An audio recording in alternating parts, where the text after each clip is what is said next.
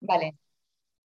Bueno, buenos días a todos. Hoy en la sesión de formación continuada tenemos con nosotros al doctor Xavier Tomás del Clinic, que nos hablará del TAC en los traumatismos articulares y que, desean saber los, los, traumatólogos. Bueno, cuando quieras, Xavier. Muchas gracias, Marta. Buenos días a mis compañeros y a toda la audiencia. Eh, bueno, esta charla ya, lo veis, ¿no? Yo creo que lo fundamental es cuando nos, ahora lo hablaba con Marta hace un momento y con, los otros compañeros, eh, es una charla dirigida pues, a, gente que puedes estar en un gran hospital o puedes estar en un hospital comarcal. Lo que vamos a hacer es, cuando nos enfrentamos al análisis del hombro y el codo en escáner, lo que es fundamental que transmitamos a nuestros compañeros de trauma.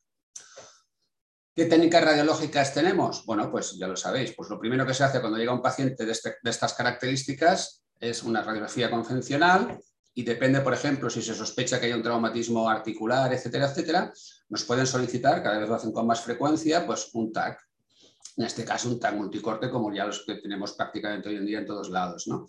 Esto nos permite tener unas imágenes, como sabéis, muy detalladas, de, la articulación, de si hay una pequeña muesca, un pequeño fragmento, etcétera. Pero lo que nos preguntamos es, ¿los informes radiológicos que nosotros emitimos también son detallados? Porque claro, no, no, no cabe el hecho de decir fractura que afecta a la cabeza humeral y tal, ya está, venga, a la otra. Entonces, ¿por qué tenemos que hacer un informe fino, entre comillas, y detallado? Bueno, porque los traumatólogos tienen la responsabilidad de tratar al paciente y es importante que sepamos lo que quieren saber, cómo quieren enfocar, porque se pueden estar jugando operarlo o no operarlo, por ejemplo.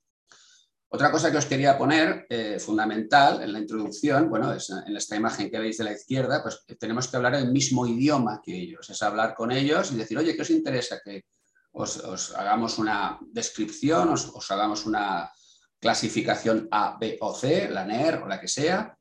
Y, a la derecha también os he puesto que no voy a hacer aquí una extensión prolija de clasificaciones de fracturas para que no nos dé un telele así de buena mañana. ¿De acuerdo? Pues vamos allá. Bueno, tan multicorte ya sabéis que tenemos una capacidad de adquirir imágenes muy rápida, con la gran ventaja que el paciente está inmóvil. Los que ya tenemos una edad recordamos las épocas en que el paciente se tenía que poner, pues se tenía que movilizar para conseguir cortes coronales, etcétera, etcétera. Esto ahora ya no lo tenemos, gracias a Dios. Eh, es importante el término de la oblicuidad articular, evitando la superposición, luego os lo enseñaré en una, en una imagen. Tenemos la opción de tener un grosor de corte más fino en función del volumen del estudio, lo que nos permite reconstrucciones multiplanares exovoxel muy, muy definidas, con gran calidad. Y bueno, los radiólogos siempre decimos que las secuencias, las imágenes 2D son muy útiles para radiólogos experimentados, porque la verdad es que son las que más utilizamos con frecuencia. Pero bueno, las imágenes 3D aportan para ellos, para los traumatólogos, una imagen global para la cirugía. Empezaremos por la anatomía, que ya conocéis, pues simplemente es un recuerdo. Bueno, aquí ya tenéis, pues, por ejemplo, lo que se llama el anclaje del brazo, el anclaje suspensorio del brazo, que está formado, como sabéis, pues, por el acromion, después también por la articulación acromioclavicular, el margen externo de la clavícula, estos ligamentos, los coracoclaviculares, que son fijadores de alguna forma y suspenden, o sea, son como un andamiaje ligamentoso, Luego tenemos también la coracoides en esta parte inferior y la glena. Todo esto queda envuelto por la cápsula y por unos músculos que refuerzan esta articulación, que son el deltoides, el trapecio, el pectoral y los músculos que veis aquí del manguito del rotador, manguito de los rotadores, para que os acordáis, bueno, pues tenemos esta imagen con esta, con esta mano, pues tenemos el supraespinoso en la porción más apical, el infraespinoso, el subescapular, etcétera. ¿Cómo se divide? Bueno, Kodman ya en los años 30 eh, estableció una serie de, divisiones anatómicas, por decirlo así, para podernos enfrentar con más claridad a las fracturas de hombro. Entonces dividió el húmero pues, en la zona proximal, en el cuello anatómico, que es esta línea que observamos aquí, el troquín, el troquíter y el cuello quirúrgico. Cuello quirúrgico importante porque por aquí pasan, ya lo veréis luego, las arterias, lo, lo veréis. Entonces dividió pues, en cuatro partes, por decirlo así, la epífisis, esta de aquí, etc. Fijaros, también tenemos por otro lado el, otro sujeto de la articulación, porque pues es una articulación, la escápula, que se compone de la glena, que es esta superficie que vemos aquí, el cuello de la escápula, por donde transcurre aquí encima el nervio supraescapular, importante cuando puede haber algún tipo de afectación miopática del, del manguito, etcétera, y el cuerpo de la escápula. Es importante recordar aquí a nivel anatómico que de la arteria axilar salen las arterias circunflejas, que son la anterior y la posterior. La arteria circunfleja anterior es importante conocer, porque lo podemos ver con el Doppler, que se extiende por el canal bicipital, irriga la zona de la cabeza humeral. En caso de alteraciones de esta, de esta arteria, la arteria posterior circunfleja puede hasta cierto punto tomar el mando, igual que estas arterias que emanan del manguito del rotador. Fijaros que el gran sitio, por decir así, más importante es este receso, como veremos después, a la hora de valorar si existe o no una necrosis. Bien, las fracturas de hombro son el 5% de todas las fracturas en urgencias y la mayoría son de baja energía en personas mayores con osteoporosis. De hecho, son las terceras más frecuentes por encima de los 65 años y con frecuencia de 2, 3 a 1 en mujeres. En las personas jóvenes son fracturas de mayor energía asociadas a traumatismos como moto, etcétera, y con mayor frecuencia, por tanto, de luxación asociada. Y cuando hacemos el TAC, bueno, pues se recomienda, según la CR, que lo hagamos cuando tenemos una fractura compleja. Si tenemos una fractura con una sola línea o, por ejemplo, diafisaria, etcétera, pues en principio a lo mejor no es necesario. Si afecta la articulación, sí. ¿Qué clasificaciones tenemos? Os voy a poner las más conocidas, ¿de acuerdo? Ya os he dicho antes que no os quiero ah, volver locos a estas horas con las, las clasificaciones, pero algunas sí que os pongo.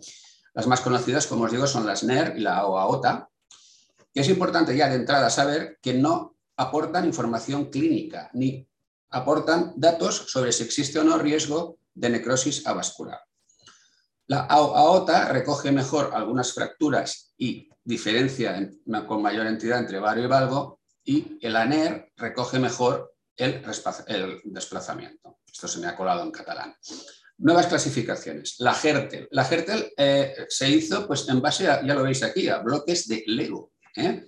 Lo que hace es coger los cuatro trozos, por decir así, que las cuatro partes que hemos dicho antes, y establece pues, una serie de divisiones, de fracturas, ya lo veis, con el nivel de complejidad cada vez mayor, hasta una fractura pues, absolutamente separadas entre, entre las partes, ¿de acuerdo? En este caso sí, se valora el riesgo de necrosis, puedes establecer una complejidad mayor, pero tiene el problema que tiene también mucha variabilidad inter e intraobservador. Realmente no, no se utiliza mucho. La que sí se utiliza es la de NER, que ya se estableció en el año 70 y se modificó en el año 2002 divide en cuatro partes anatómicas, el número proximal, como os he dicho, la cabeza anatómica, proximal al cuello anatómico, y el área metafisaria, con el troquín, troquítir en la, zona metafisaria. Acordaros, esto es fundamental. Diremos que hay una parte separada o una porción anatómica separada solo si hay un desplazamiento igual o mayor a un centímetro o hay una angulación igual o mayor a 45 grados observar esta línea, esto es la línea diafisaria y esto es la línea de rotación que hemos establecido con el cuello anatómico. Si tenemos que este ángulo es menor de 40, tendremos una fractura en varo, si es mayor de 70, fractura en valgo. O sea que acordaros, hay dos criterios que pueden darnos una, establecer que hay una o dos partes. Si dos partes se separan más de un centímetro, pues eso es una fractura en dos partes. Si hay dos fragmentos que se separan menos, pues es una fractura en una parte. De hecho, el 85% de las fracturas, y esto os habrá pasado cuando estáis estableciendo la, clasificación de NER, son en una parte. A lo mejor está hecho fosfatina, por decirlo así, la cabeza humeral, pero está toda junta. Las fracturas en una parte no necesitan generalmente cirugía. Entonces, ¿qué dificultades tenemos cuando nos enfrentamos a la clasificación de NER? Bueno, que Todas ellas, como os he dicho, pueden ser una fractura realmente, pues, entre comillas, con minuta, para que lo entendáis, pero le diremos que es en una parte, porque es independiente del número de fragmentos, porque están separadas menos de un centímetro o tienen menos de 45 grados. Por ejemplo, a diferencia de lo que os acabo de decir, una simple fractura abulsión de troquíter donde tenemos una separación de 10 milímetros, estableceremos que es una fractura en dos partes. Claro, a cualquiera podría parecerle que es más grave, entre comillas, la fractura en dos partes que en una parte. Y esto es por lo que os decía antes, que no tiene un mecanismo de correlación con la gravedad de la fractura. Puede haber una fractura, de nuevo, como os digo, de troquíter y cuello y troquín, menor a 10 milímetros y tendremos una parte. Hay algunos cirujanos que ya dicen que con un varo de 30 grados valgo o varo ya puede tener otra parte, por decirlo así. Entonces, lo que nos venimos a referir aquí, con todo este lío que os estoy explicando, es que quizás es más importante describir que no estadiar. Es decir, mm, a lo mejor entre dos radiólogos no nos pondremos de acuerdo de si esta parte está más separada, menos separada, si en el coronal, si en el sagital. Hay que estadiar, o sea, perdón, hay que describir, hay que decir la separación que hay entre los fragmentos, qué fragmentos están afectos de estos cuatro que os he dicho antes, etc. Aquí tenemos las imágenes que os estaba comentando. Fijaros, esto es una fractura en dos partes a nivel del cuello anatómico, se ha separado más o igual a 10 milímetros fractura en una parte del cuello quirúrgico, de una abusión del, troquíter, etcétera. Puede ser dos partes como esto. Esto tendríais que imaginaros que es superior a, 10 milímetros o igual como mínimo, o bien una fractura en tres partes. Fijaros ya que la cuatro partes modificada que se añadió posteriormente lo que hace es establecer o informar si hay o no todavía la congruencia articular del es decir, si ha habido un desplazamiento, como en este caso, aquí vemos una fractura en cuatro partes, ya lo veis, si está o no en relación todavía la congruencia articular con la escápula. Bien, ya os he dicho un tipo de estadiaje que utilizamos con frecuencia, que es el NER, y el otro que se utiliza es el AO, la que, bueno, ya lo sabéis que se puede mirar online, etcétera, etcétera. Por ejemplo, esto es una captura online de la fundación a dos. Entonces, lo que hace esta clasificación, sobre todo, se centra en si existe una afectación extra o intraarticular. ¿De acuerdo? Lo que hace, por ejemplo, con la, por ejemplo, unifocal extraarticular, se afecta la tuberosidad, si hay una metafisaria impactada, entonces es una A2, 11. El 11 es el número genérico de, la cabeza humeral, o A3, una metafisaria, por ejemplo, aquí no impactada, que está desplazada. Fijaros de nuevo 11B1 con impactación metafisaria, porque en una zona la tenemos aquí, en otra zona la tenemos ya más bien progresando, y luego ya pues cuando tenemos una repercusión articular, es decir, la que sería la C, es la que sería más grave, entre comillas, porque tenemos una repercusión articular, aunque por ejemplo tenemos, fijaros, esta B3 que tiene una luxación genomeral muy importante, que también es muy patológica y en cambio parece que tiene que ser menos grave. Por eso os decía al principio que, no que esta y la NER no tienen tanta correlación clínica como uno puede imaginar. Es decir, que a más número o a más partes muchas veces no tiene por qué asociarse con mayor entidad. Veamos algunos ejemplos. Por ejemplo, aquí tenemos una fractura eh, que se ha desplazado en el troquíter menos de 10 milímetros y aquí también otro, otra muesca, otra fractura en el troquín y bueno, es una fractura con un desplazamiento menor a 10 milímetros, no hay angulación para algo, es una NER una parte y el AOTA, como el 11 es el, la cabeza humeral, sería una A1, una fractura simple. Y tenemos prácticamente el mismo estadiaje con radiología convencional que con el TAC. Si, por ejemplo, el desplazamiento es superior a 10 milímetros y hay angulación en varo, como podéis ver aquí con varios fragmentos, pues bueno, aquí podemos discutir si empezamos a mirar si es dos partes, si es tres partes, porque se ha impactado, que si estos son diez, que si esto no sé qué, es cuestión de, medirlo y describirlo, sobre todo, como os decía antes. Lo que sí que tenemos claro es que para la clasificación a OTA es una fractura bifocal extraarticular con impactación metafisaria en bar. Sería una 11, B1 o bien 2. Y aquí sí que la radiología convencional nos aporta menos información que el TAC multicorte. De ahí el interés que hagamos este tipo de exploraciones. Y este ejemplo, eh, donde veis, por ejemplo, un desplazamiento mucho mayor, fijaros la epífisis, la, cabeza del húmero ha ido a parar prácticamente aquí, a la zona del receso axilar. Aquí tenemos también la separación de los márgenes, aquí está claro que está separado más de un centímetro, o sea que sería una fractura en cuatro partes con dislocación anterior, como se observa muy bien aquí, fijaros, esta imagen es espectacular, y sería una 11C3 luxada. Y otro punto importante es, ¿podemos decir o suponer si puede haber mayor o no riesgo de necrosis avascular?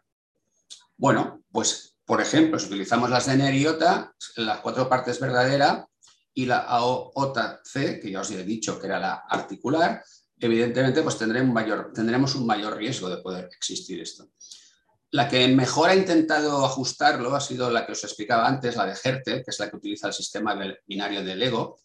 Y ellos han hecho estudios a partir de esta clasificación, luego os pondré la, la bibliografía, y dicen que si hay una extensión metafisaria medial de la fractura de la cabeza mayor de 8 milímetros, lo que se llama, eh, ahora lo veréis, lo, que se llama el, eh, el cálcar del húmero, hay menos riesgo de isquemia.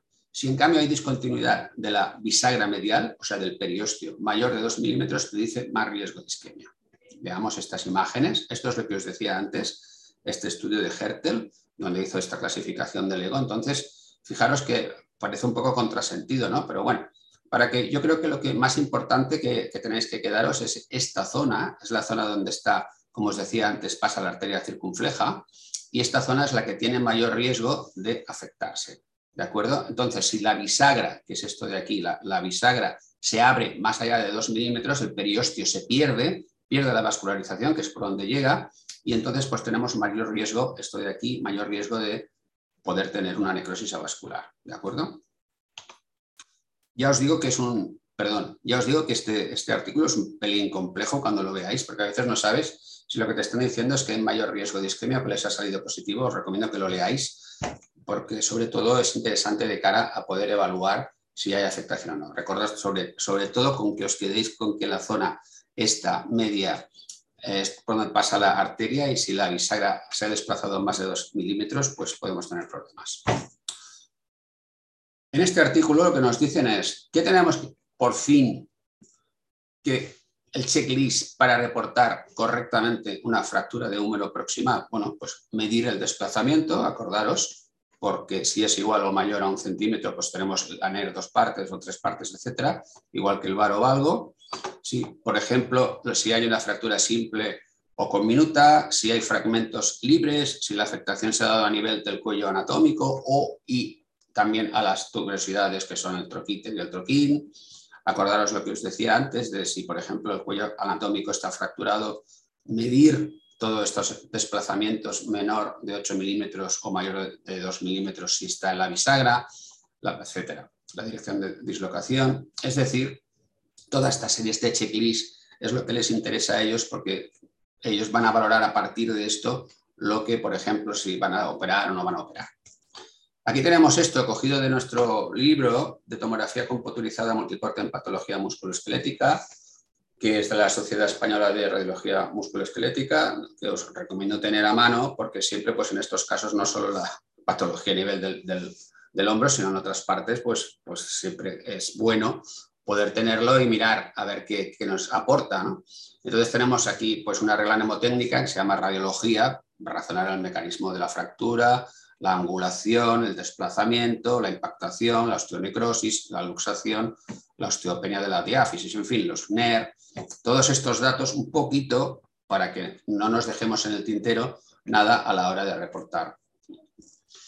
Como os he dicho al principio, cuando las fracturas se dan sobre todo en gente joven, en mecanismos de, alta energía, pues traumatismos, por ejemplo, lo que os decía de moto, etcétera, etcétera, otra cosa que tenemos que valorar pues, es si existe la luxación glenohumeral. Entonces, ¿qué tenemos que decidir? Bueno, pues la dirección de la dislocación, si es anterior, que es la más frecuente, pues los antero, inferior, si es intratorácica, que es rarísima, ahora lo veréis. Después la, cabeza humeral, bueno, pues aquí tenéis este, este, este mecanismo, esta, especie de ángulo, ¿lo veis? Que esto es lo que hace pues la fractura de Hill-Sachs. Acordaros que la fractura de Hill-Sachs, esto es una cosa que os remarco, se da a la altura de la coracoides, ¿de acuerdo? Buscar la cabeza humeral a la altura de la coracoides. No me vayáis a buscar un Hill Sachs en el tercio medio o inferior, porque eso es un receso normal, una muesca normal que tiene la cabeza humeral. ¿De acuerdo? Acordaros de esto, por favor.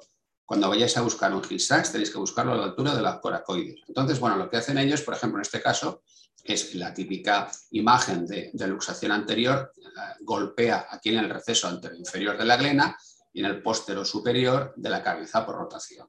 ¿De acuerdo? Ellos establecen, pues bueno, el tipo, si es del 25%, 78%, eh, se hace una especie de percentil, esto ya es una cosa que, es un poco ya para, para avezados en la práctica, pero lo que sí que es muy importante, aparte que detectéis esto, es que describáis, y esto se, les puede pasar a lo mejor a ellos, esto, por ejemplo, si hay una afectación de la glena y si, y si hay una afectación, cómo es el, volumen que ocupa, etcétera, etcétera. Fijaros que aquí lo que dice es el porcentaje del área de afectación tanto de la humeral como de la, de glenoidea, de la fosa glenoidea. Mirar este caso de la publicación de Radiopedia, que siempre que os recomiendo, pues es, un, es unos casos que, que va muy bien poder valorarlos, evaluarlos y si además tú pones que es cortesía del autor, normalmente pues lo puedes poner en una charla, como en este caso. Fijaros este traumatismo tan importante, con fractura de clavícula, este, este lío, por decirlo así, de huesos que tiene aquí el húmero desestructurado. Fijaros, se ha separado la zona diafisaria, en fin, aquí también en el codo de fractura. Y fijaros, la, espectacularidad es, por lo que os decía antes, que existe hasta la luxación eh, a nivel intratorácico. Aquí tenemos la epífisis, la cabeza humeral, ¿lo veis? Que se ha alojado en el vértice superior izquierdo del pulmón. Y esto, bueno, esto puede tener la ventaja para los radiólogos de músculo esquelético, que aparte de, decirlo, pues tienes la costilla, la escápula, etcétera, etcétera, pues se lo puedes siempre asignar a la, sección de tórax, ¿no? Y decir, oye, informarlo vosotros, ¿no? Pero bueno, esto es una, una broma ya veis que, hay casos realmente, esto es un mecanismo de altísima energía, pero claro, no, es sencillo. Esto sí que lo veremos con más frecuencia, traumatismos de la escápula, donde, donde a nivel del cuerpo de la escápula pues parece que se haya arrugado como si fuera un acordeón, ¿eh? ¿de acuerdo? Fijaros, porque esto es una lámina finísima, ¿no? ¿Lo veis? Aquí se ve muy bien. La fractura de glena y cuello, ellos sí que valoran si puede haber o no una intervención quirúrgica. Normalmente, las fracturas de cuerpo acrominocoracoides no es necesaria la intervención quirúrgica. Y vamos a pasar al segundo bloque y último, que, es los, vamos, que son los traumatismos de codo. Acordados de la anatomía, en el número distal se divide a nivel funcional en las columnas lateral, medial, esta es la, columna lateral, con el radio, que es el que nos guía, medial, por encima, de la, por encima del cúbito, y la tróclea. Hace como, como tres columnas, por decirlo de alguna manera. ¿De acuerdo?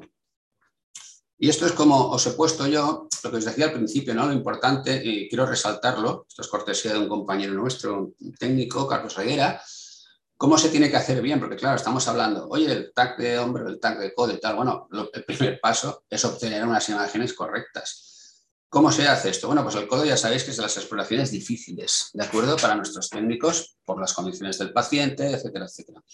De forma óptima puede ser un brazo estirado por encima de la cabeza, como lo veis aquí, doblado y centrado por encima del radio del cúbito, abarcando esta zona, ¿de acuerdo? Con una adquisición axial, ya sabéis que luego, pues como todos conocemos, pues se pueden reconstruir de forma muy correcta. Hacemos los cortes axiales y lo que es importante también es que fijaros que la oblicuidad no tiene que ser perpendicular. O sea, si es posible, tenemos que guardar alguna, alguna oblicuidad en el eje largo respecto a las adquisiciones axiales, porque a la hora de establecer las superficies articulares no están tan artefactadas. Bueno, clasificación de Miller o ASIF. Como os decía al principio, va por números. 11, cabeza humeral, 13, pues la zona distal del húmero. ¿De acuerdo? Por ejemplo, fractura extraarticular, fractura parcial articular y fractura completa articular. Acordaros que estos sobre todo se rigen en este tipo de, divisiones, por decirlo así. Si tenemos una fractura extraarticular, abulsión de la apófisis, es una A1, hacia 1, metafisado simple o, por ejemplo, fijaros que aquí pues, hay una fractura multifragmentaria, pero que no afecta a la superficie articular. Esto es muy importante. En este caso ya es más habitual pues, que afecte la tróclea, la superficie articular, y hay que decir, bueno, pues eso, si es medial, si es lateral, si por ejemplo pues es la zona central, etcétera, O bien ya una fractura completa, articular, simple, metafisaria, etcétera. O sea, tenemos estos tipos, acordaros, sería una 13, C3, etcétera. Veamos algunos ejemplos, por ejemplo, Aquí tenemos una fractura que según la Miller sería una extraarticular, una A1 con abulsión de la apófisis, fijaros el salto que ha dado esta abulsión, o una A2, una metafisaria con indemnidad de la superficie articular. Tenemos esta otra con una intraarticular parcial, fijaros, da igual una B3 con. Y esta ya mucho más grave, por supuesto, una articular completa. Fijaros el desplazamiento de los fragmentos, la afectación de las superficies articulares sería una C3, una afectación multifragmentaria de la superficie articular. Siguiente punto, hemos visto la porción distal del húmero, las del radio, cabeza y cuello radial, que de hecho son las fracturas más frecuentes del codo, entre el 33 al 50% según las series. Aquí sí que se utiliza mucho la clasificación de Mason-Johnston-Brover, que se conoce coloquialmente de Mason o Mason, con la tipo 1, donde tenemos prácticamente pues, una fractura que es una fisura no desplazada, como queráis decirle, ¿no? sea, es una cabeza y cuello desplazado menos de 2 milímetros. ¿De acuerdo? Tenemos la tipo 2, lo mismo, pero ya se ha desplazado más de 2 milímetros. La tipo 3, cuando tenemos una conminución de la cabeza radial, o bien cuando se rompe el cuello de la cabeza radial. El tipo 4, cuando existe ya una luxación. Veamos algunos ejemplos con imagen. Fijaros esto, esta muesca tan fina, que esto, pues bueno, pues hay que, hay que buscar a veces, también os lo digo, como sabemos que es frecuente que se afecta a la cabeza del radio cuando hay un traumatismo de codo, nuestros ojos se tienen que ir a buscar esta imagen, lo primero de todo, ¿no? Es esta imagen lineal en la superficie epifisaria, sin desplazamientos menor a 2 milímetros, por lo tanto, tendríamos una tipo 1. No hay otras fracturas. Esto es importante también acordaros. Tenemos que describir la fractura que más nos llama la atención, pero tenemos que descartar que haya fracturas en otras zonas. Por ejemplo, en este estudio, realizado en Skeletal Radiology en el 2014, que os recomiendo mirar si tenéis interés en la patología traumática del codo. Cogieron 140 pacientes con luxación posterior de codo, que no está mal, desde luego no, es cualquier cosa, y lo que hicieron fue mirar, primero, en radiología convencional, las fracturas que detectaban. Llegaron a evaluar un 62%, mientras que cuando se realizaba escáner, este número subía al 96%, es decir, mensaje, prácticamente siempre que hay una luxación posterior, tenemos una fractura, ¿de acuerdo? Como es lógico de pensar, pues bueno, la fractura de la apófisis coronoides, que es lo que impide que se desplace la tróclea, pues es lo más frecuente. Por aquí tenemos, por ejemplo, este pequeño fragmento que podemos observar aquí. Le sigue la fractura de cabeza radial con un 54%, ya os he dicho que es de lo más frecuente, la fractura del cóndilo umbral con un 41% y la última, parece lógico porque es la porción posterior, el olecrano. El 53% de ellas las diagnosticaron como fracturas múltiples, claro, porque es un traumatismo importante. Y ahora os voy a comentar algo que me llamó la atención y que yo, bueno, pues que cuando preparé haciendo esta charla y algunas de las imágenes, aquí debo, debo dar gracias a Javier Carrascoso y Andrea por, uh, Alcalá Galeano por aportar algunas de las imágenes que veréis ahora, pues me sorprendió mucho, que es lo que se llama, y esto es muy importante, el tubérculo sublime. ¿eh? Es una estructura anatómica que yo en el momento que preparaba esta charla hace años pues desconocía. Siempre va bien para aprender. Entonces, cuando hay una fractura de coronoides, que ya os he dicho que está muy asociada cuando existe una fractura, perdón, cuando existe una luxación, incluso la clasificación de O'Driscoll lo que hace, fijaros, es una clasificación que sirve para decidir si se opera o no. O sea que es importante, no es para que quedemos bien con los traumatólogos. Fijaros, por ejemplo, si es una fractura solo de la punta, de la coronoides, si es menor a 2 milímetros, es un tipo 1, subtipo 1, tipo 1, subtipo 2, ¿de acuerdo? En función de si es mayor o menor el grosor de la fractura, lo que afecta. Aquí lo tenéis en esta imagen de la izquierda. Tipo 2, anteromedial, cuidado porque aquí ya afecta lo que os digo, esta imagen de aquí, que es el tubérculo sublime, que es esta estructura. Y aquí ya la cosa se empieza a poner, digamos, eh, más difícil para el paciente porque acabará probablemente, si afecta al tubérculo sublime, por ejemplo, al subtipo 3, pues puede acabar haciendo una intervención quirúrgica, el traumatólogo. Y la tipo 3, pues que siempre afecta, ya lo veis aquí, pues que la fractura ha sido basal, craneana en caso 2, pues acabará en quirófano, ¿de acuerdo? O sea que esta estructura, este margen externo de la coronoides, opuesto a la cabeza radial, el tubérculo sublime, nos va a dar pistas sobre si este paciente tiene números o no de tener que operarse. Veamos alguna de estas imágenes. Fijaros, si utilizamos la clasificación de O'Driscoll, esta imagen horizontal, esta sería un tipo 1, como es mayor de 2 milímetros, tipo 1B, por decirlo así, tipo 1, perdón, tipo 1, 1, ah, tipo 1, 2, perdón. tipo 1-2, pero en cambio fijaros en esta fractura con conminución y que está afectando esto de aquí, que es el tubérculo sublime. Esto ya sería quirúrgico probablemente. ¿De acuerdo? Fijaros en esta imagen también que la fractura que hay pues es la fractura de la punta, que es esta de aquí, que se ve muy bien, con la separación mayor de 2 milímetros, mientras que aquí ya tenemos una fractura más conminuta, con un poquito de desplazamiento ya incluso en esta imagen basal. Acordaros que este, si existe esto, pues ya tenemos opciones quirúrgicas, el grado de y es fundamental, tubérculo sublime. ¿De acuerdo?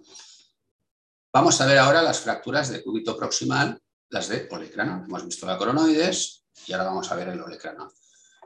Según la clasificación de la Mayo Clinic, hay que valorar sobre todo las fracturas de olecranon si existe desplazamiento de márgenes mayor de 2 milímetros, si hay conminución o si hay aumento del desplazamiento de la fractura en flexoextensión, es decir, el paciente cuando mueve el codo, si esta fractura pues es inestable y se desplaza.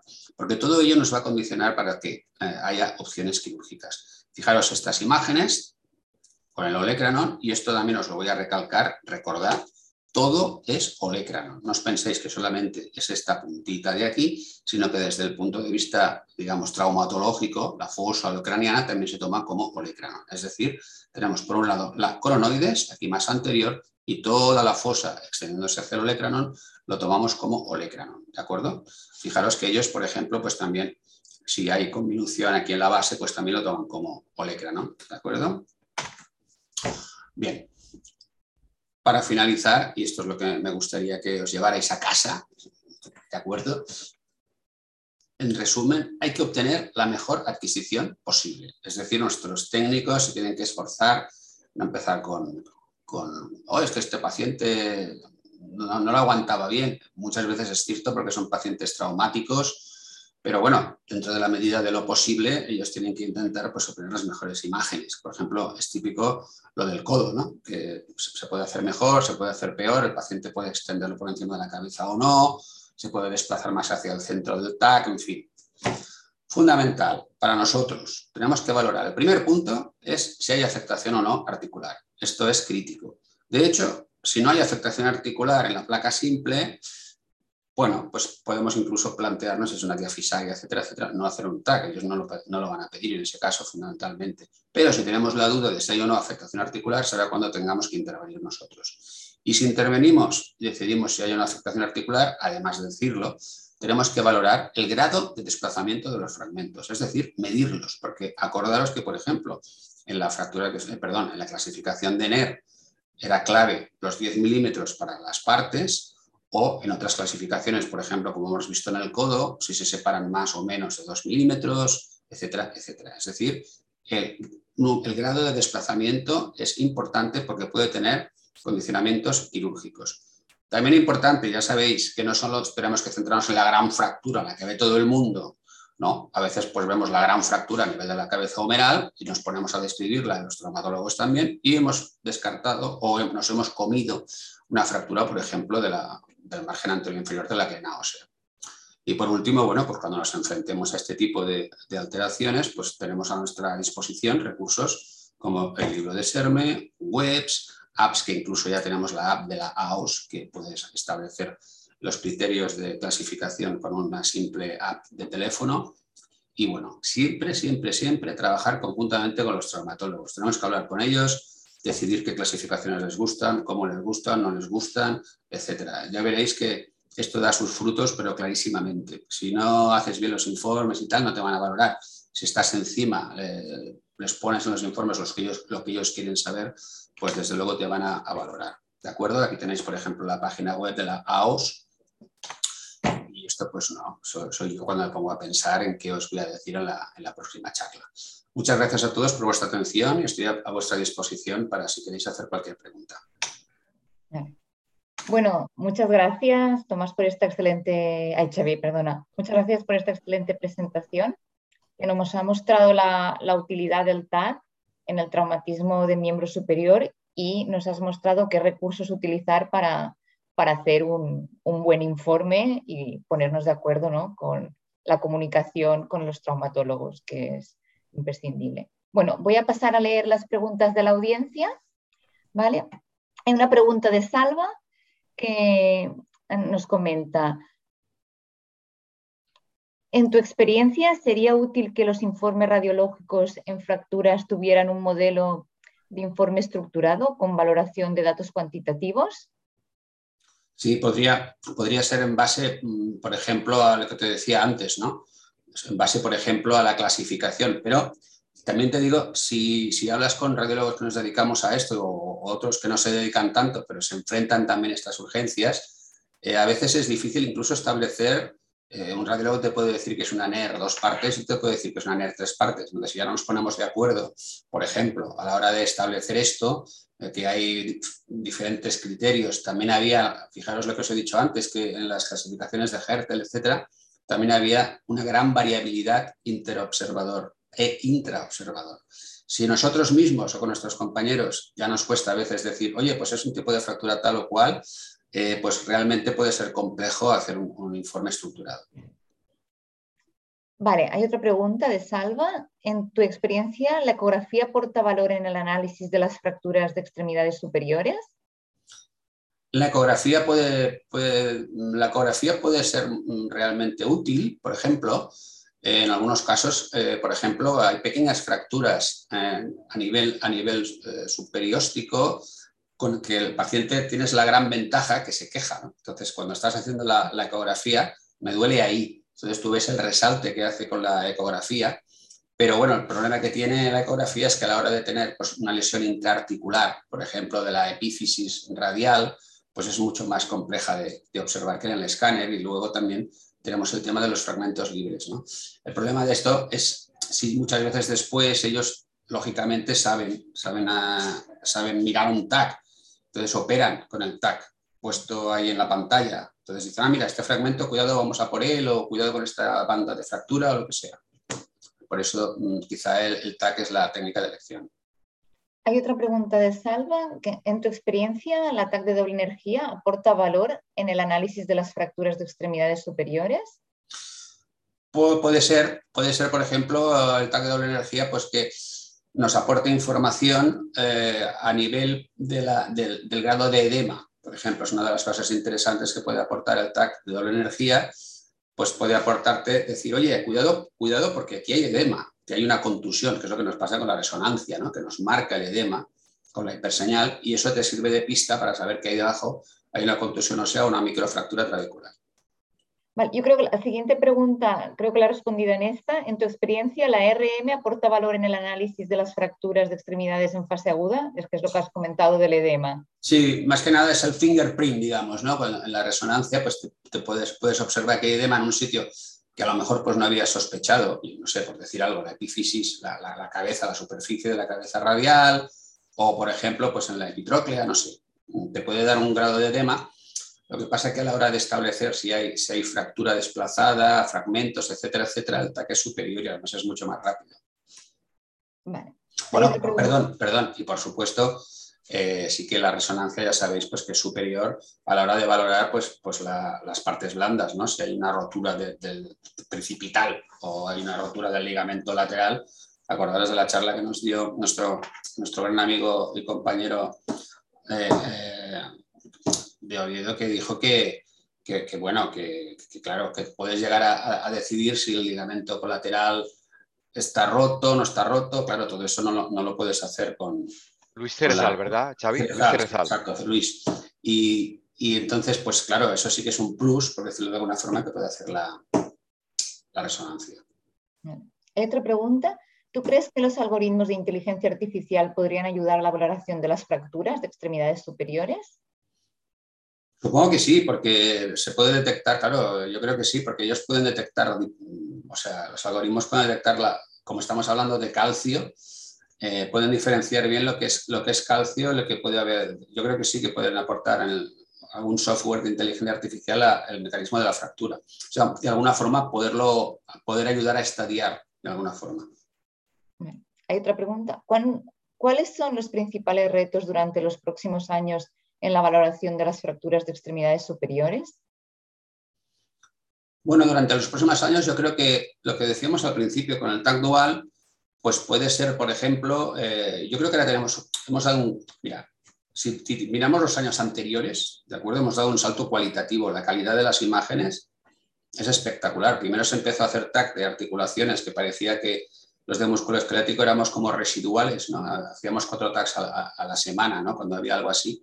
Y cada vez, eh, ya lo sabéis todos, pues se, ha ido solicitando de forma más habitual y prácticamente ahora no hay fractura articular o que se sospeche articular que vaya sin tag, ¿no? Entonces esto ha sido ya la primera revolución, la segunda es los tags multicorte que tenemos ahora, pues que dan unas imágenes realmente espectaculares y yo me imagino que, lo que pues, por ejemplo, lo que decíamos al principio del TAC dual, pues la incorporación de la, del dato edema óseo, que también yo creo que puede ser interesante. Y cada vez pues, mejor la, la, pues, la capacidad de poder observar las partes blandas, no solamente el hueso, que realmente en los tags de última generación, pues tú puedes ver hasta cierto punto los tendones, etcétera, etcétera, no por la calidad que tienes en la resonancia o en la ecografía, pero sí, sí que te, puede aportar información. hay otra pregunta. ¿Participan los técnicos de radiología instruidos en la realización de los postprocesos y reconstrucciones volumétricas?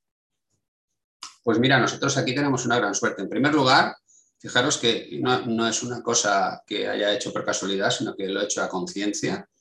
He puesto a, uno de mis compañeros, a uno de mis técnicos, a Carlos Reguera, en la charla, porque realmente ellos son fundamentales. Ellos son el eslabón principal a la, fase 1, de realizar lo mejor posible la, exploración, ¿de acuerdo? Con unos protocolos adecuados, con una posición del paciente adecuada, etcétera, etcétera, obtener las mejores imágenes posibles. A partir de ahí, nosotros tenemos la gran ventaja que una vez hecho esto, ellos, eh, nuestros técnicos, tienen, tenemos técnicos que están eh, de alguna forma, igual que van a rotar y me toca hacer portátiles, pues tenemos técnicos que hacen reconstrucciones. Entonces se dedican a hacer reconstrucciones. O sea, están allí, igual que están pues, haciendo placas portátiles o están haciendo resonancias. Tenemos técnicos, esto yo creo que es una gran eh, ventaja de, nuestro servicio de aquí del Clinic, están haciendo reconstrucciones. Entonces, los técnicos que han adquirido las imágenes en el TAC, no, vamos a llamar, entre comillas, no pierden el tiempo haciendo esas reconstrucciones. Nosotros, los médicos radiólogos, tampoco. Y los que lo hacen son ellos. Entonces, hay una doble fase, ¿no? Primero, las adquisiciones que se hacen nativas con las reconstrucciones básicas y después las reconstrucciones 3D, etcétera, etcétera, que pueden lograr ellos pues resaltando o quitando, por ejemplo, imagínate que son capaces de quitar, no sé, por decir algo, la superficie del cúbito y ves mejor la tróclea, por decir algo. O sea, ellos pueden, si, si a ellos los incorporas en el proceso, realmente puedes mejorar muchísimo la calidad de los, de los informes y de las imágenes. Ahora hay un comentario que te da las gracias por la meticulosidad de la, exposición, ilustrada con muy buenas imágenes. Eh, quiero, hacer recalcar también que muchas son mías, lógicamente, bueno, mías del hospital, ¿no? Por supuesto, eh, pero algunas son, son, son de, compañeros, de compañeros como Javier Carrascoso, ya, ya lo he dicho antes, y Andrea de Madrid el 12 de octubre, ¿de acuerdo? O sea que agradezco a ambos la aportación de imágenes. Hay otra pregunta.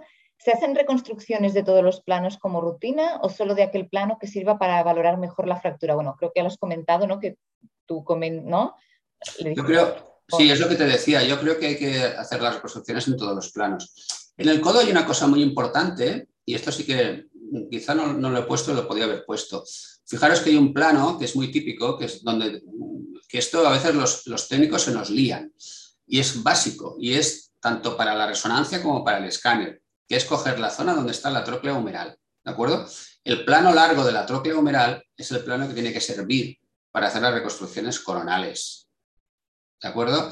A partir de ahí tienes las reconstrucciones sagitales, 90 grados. Quiero decir, para hacer las reconstrucciones no vale, no me vale que, esté la reconstrucción cogida, por ejemplo, a la altura de la epífisis radial, porque a lo mejor esos planos coronales no van a ser tan coronales como nosotros nos gusta ver. Uno tiene la idea de ver una placa de codo, pues como la ven antero-posterior. Pues lo mismo con los planos coronales, ¿no? Entonces, eh, es importante que los técnicos sepan que el plano básico para poder hacer estas reconstrucciones es el plano de la tróclea humeral y hacer el plano pues coronal a lo largo de su eje y sagital. Pero siempre creo que es importante hacer las reconstrucciones de nuestros planos. Otra cosa es que, como te decía antes, se trabaje posteriormente pues para eliminar, por ejemplo, una superficie ósea, para quitar artefactos, para un 3D, etcétera, etcétera. La siguiente pregunta ya más o menos la has contestado. ¿A las reconstrucciones es mejor realizarlas en el postprocesado sobre las imágenes axiales o directamente como rutina? Si bien las imágenes las ven los traumatólogos de urgencia sin informe, en este caso realizadas por el técnico. Bueno, es un poco ¿no? lo que has... Sí, hombre, ya sabéis, o sea, cuando hacemos el TAC, pues las imágenes eh, salen, entre comillas, salen solas, vamos a llamarlo así, ¿no? A partir de la adquisición axial ya tenemos los protocolos preparados y ellos pueden hacer las reconstrucciones coronales, agitales, etc. Esto ya, ya, lo tenemos establecido así, es un protocolo de rutina, entre comillas, ¿no?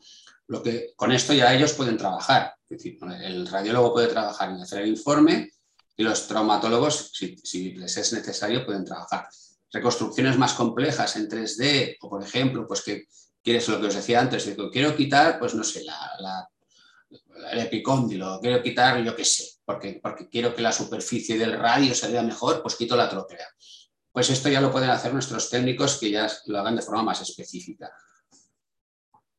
después hay un comentario, una pregunta. Enhorabuena por la charla. Por la charla. Mi pregunta es sobre los equipos del TAC, de AD, de CONO y si serían una alternativa a los equipos de radiología convencional como primera prueba en el traumatismo articular. Bueno, es una, es una, es una opción, es una buena opción. Esto es una, es una antigua disquisición, ¿no? Mm, de, si, por ejemplo, los tags o, la, por ejemplo, eh, tú, tienes tú tienes que imaginar un hospital, ¿no? Entonces dices, eh, en un hospital tenemos urgencias, sí o sí, y hay urgencias de trauma. Entonces, eh, es bueno tener en las urgencias de trauma, por ejemplo, una, una resonancia dedicada a extremidades, por ejemplo, ¿no? Ya sabéis que uno de los traumatismos más frecuentes pues, es el de carpo. El paciente que llega allí, ay, no sé si hay fractura de escafoides. Bueno, pues a veces hay sitios donde dicen, hombre, pues igual iría bien que el paciente en un cuarto de hora, 20 minutos, supiéramos si, hay una, fractura o no de escafoides, no estuviéramos allí poniéndole, poniéndole un cabestrillo por si acaso, que si sí, que si no. Bueno, pues esto es un poco lo mismo, ¿no? El, el, TAC, este de, hacer rayos, ¿dónde lo pondrías? en urgencias de, en urgencias de, trauma, lo tendríamos los radiólogos, en fin, siempre es un poco complejo. Yo creo que siempre es mejor, se puede, puede tener su, utilidad, por supuesto, y si no tienes otra cosa, pues eh, tiene la ventaja de la disponibilidad, vamos a llamarlo así, ¿no? Que puede estar en urgencias, pero yo creo que siempre es mejor eh, que esté todo centralizado en nuestros servicios, el, el de, rayos, de cono, etcétera, y si tienes la capacidad para poder tener pues, mejores imágenes, pues es difícil justificar de alguna forma que tengas un tag de este tipo frente a que no puedas tener un tag de otro tipo. Bueno, ahora ya voy a dar paso al doctor Pepe Martel y al doctor Salva Pedraza. Pepe. Bueno, pues Xavi, eh, enhorabuena por la charla. Gracias, Pepe. Me alegra oírte. Que siempre es un placer escucharte y bueno, yo, yo quiero hacer una reflexión que, que, me ha gustado que has dicho de que es mejor describir que, que estadiar, porque la verdad es que en mi experiencia hay veces que no hay por dónde coger una clasificación. Dices tú, bueno, ¿y qué, qué, qué nerv es este, este hombro? ¿O qué o, es este codo? Entonces, yo creo que muchas veces aclara más hacer una buena descripción de la fractura que estás viendo que no intentar hacer una clasificación que luego ni los mismos traumatólogos, yo he hecho revisiones de, fracturas de hombro y la variabilidad que tú has mencionado intra y interobservador es, brutal, ¿no? Entonces, eh, yo mi consejo es que no nos agobiemos con las clasificaciones y que hagamos una buena lectura sistemática. Es verdad que el informe estructurado es difícil, pero responder. El artículo de radiográfico que has mencionado está muy bien porque te dice cuáles son los puntos que hay que, que revisar bien en una, en una, fractura. También habíamos comentado en el, en el preámbulo de la, de la charla y al micrófono cerrado el tema de la urgencia, que yo creo que, que aunque cada sitio es peculiar y tiene su, sus peculiaridades, su forma de trabajo, pero yo creo que sí es un riesgo el hecho de dejar hecho un tag sin informarlo en una hora, porque hoy en día lo mira ya no el tag de una fractura, cualquier tag, y te haga una interpretación sobre el estudio que pueda tener consecuencias sobre el paciente. Yo creo que a estudio hecho, informe hecho. Entonces, eh, nosotros aquí, desde luego, si se hace un TAE en la urgencia de una fractura, se informa. Y si se demora para el día siguiente, lo hacemos el equipo de músculo esquelético por, por la mañana. Luego hay otra cosa, a la que han mencionado el TAS de Adecono, lo que sí que existe, que acaba de salir al mercado, son equipos de radiología convencional que te hacen una especie de barrido y te ofrecen una imagen como un TAC.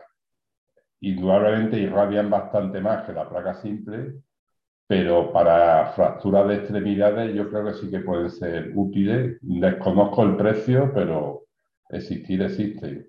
Y luego sobre el, el TAC espectral, también puntualizar una cosilla, que es que aparte del tema de edema, yo creo que cuando tenemos fracturas sobre prótesis o sobre material de osteosíntesis, con el TAC espectral o con el TAC dual, ahí sí que elimina de verdad todos los artefactos metálicos y ve mucho mejor la, la fractura. y nada, yo animaros a que acabéis la serie, que sigamos ahora con la muñeca, la cadera, rodilla y tobillo para tener el espectro cubierto, porque la charla de hoy el PDF ya te digo, lo tengo guardado en mis carpetas de artículos de, para, el día, de, día a día. Yo la charla que os he dado la uso, o sea, no, no la tengo ahí. Entonces, cuando tengo alguna vez que valorar un codo o lo que sea con los residentes y tal, digo, espera, vamos a mirar mi charla y así lo hacemos mejor. Y lo, reviso otra vez, o sea, que es así. Sí, sí. Pues nada, yo. Muchas gracias, Pepe. Reiterar mi enhorabuena. Gracias gracias a ti y a vosotros. Perfecto. Bueno, yo eh, primero daros las gracias a cada uno de vosotros. Gracias a Marta por tu moderación excelente. Eh, Pepe, gracias por tus comentarios de experto y Xavi, como siempre, magistral y divertido y, además eh, te reitero la invitación de Pepe, o sea, piensa en charlas de extremidades inferiores y, y, el resto del organismo. Yo hago siempre un resumen que he aprendido. Yo creo que las, digamos, tres temas has hablado. Has dicho equipo con los traumatólogos, es decir, tanto en el circuito que comentaba Pepe de cómo lo vamos a realizar e informar, ¿no? Y después también equipo, que tú has dicho, pacto con ellos a la hora de interpretar. Después equipo con nuestros técnicos, ¿no? Que es muy importante el posicionamiento, sobre todo has comentado en el postproceso, bueno, el posicionamiento del codo y después en el postproceso. Y después un poco nosotros como radiólogos, la valoración. Y la valoración un poco como regla mnemotécnica sería la A, E O. La A de un poco valorar a la articulación, A de articulación, la E de desplazamiento, la I, porque has dicho ah, una regla mnemotécnica que es radiología para las fracturas este, de húmero superior, y la O de otras fracturas, que has dicho ahí, lo que el traumatólogo se suele un poco mm, infravalorar son otras fracturas y es una de las múltiples eh, cosas y valores añadidos que podemos dar los radiólogos. Siempre descartar que no haya otras fracturas. Y, eh, mm, y, después yo creo que también has dicho un poco también lo que subrayado Pepe de, describir más que estadiar. No nos obsesionemos con las clasificaciones porque a veces no, no tiene sentido. Mejor describir. No sé si te parece bien este resumen, Xavi. Me parece perfecto. Yo creo que lo has resumido muy bien más o menos lo, lo que quería decir. Yo creo que es al final lo que, lo que, lo que pretendemos, ¿no? Que difundamos este tipo de cosas y que la gente no se nos agobie con las estadiajes y tal, y que lo que tienen que hacer es hablar con los traumas y describir bien las imágenes y que se obtengan bien, por supuesto. Perfecto. Bueno, sin más, uh, comento a la audiencia que eh, mañana tenemos la sesión de Alejandro Planas y Marta Montoya. el tema será nefronía lobar aguda en pediatría. Estáis todos invitados. Xavi, que tengas buen día. Marta, buen día. Pepe, que tengas buen día. Gracias, que tengáis buen día a todos. Nos vemos mañana. Un saludo. Muchas gracias a todos.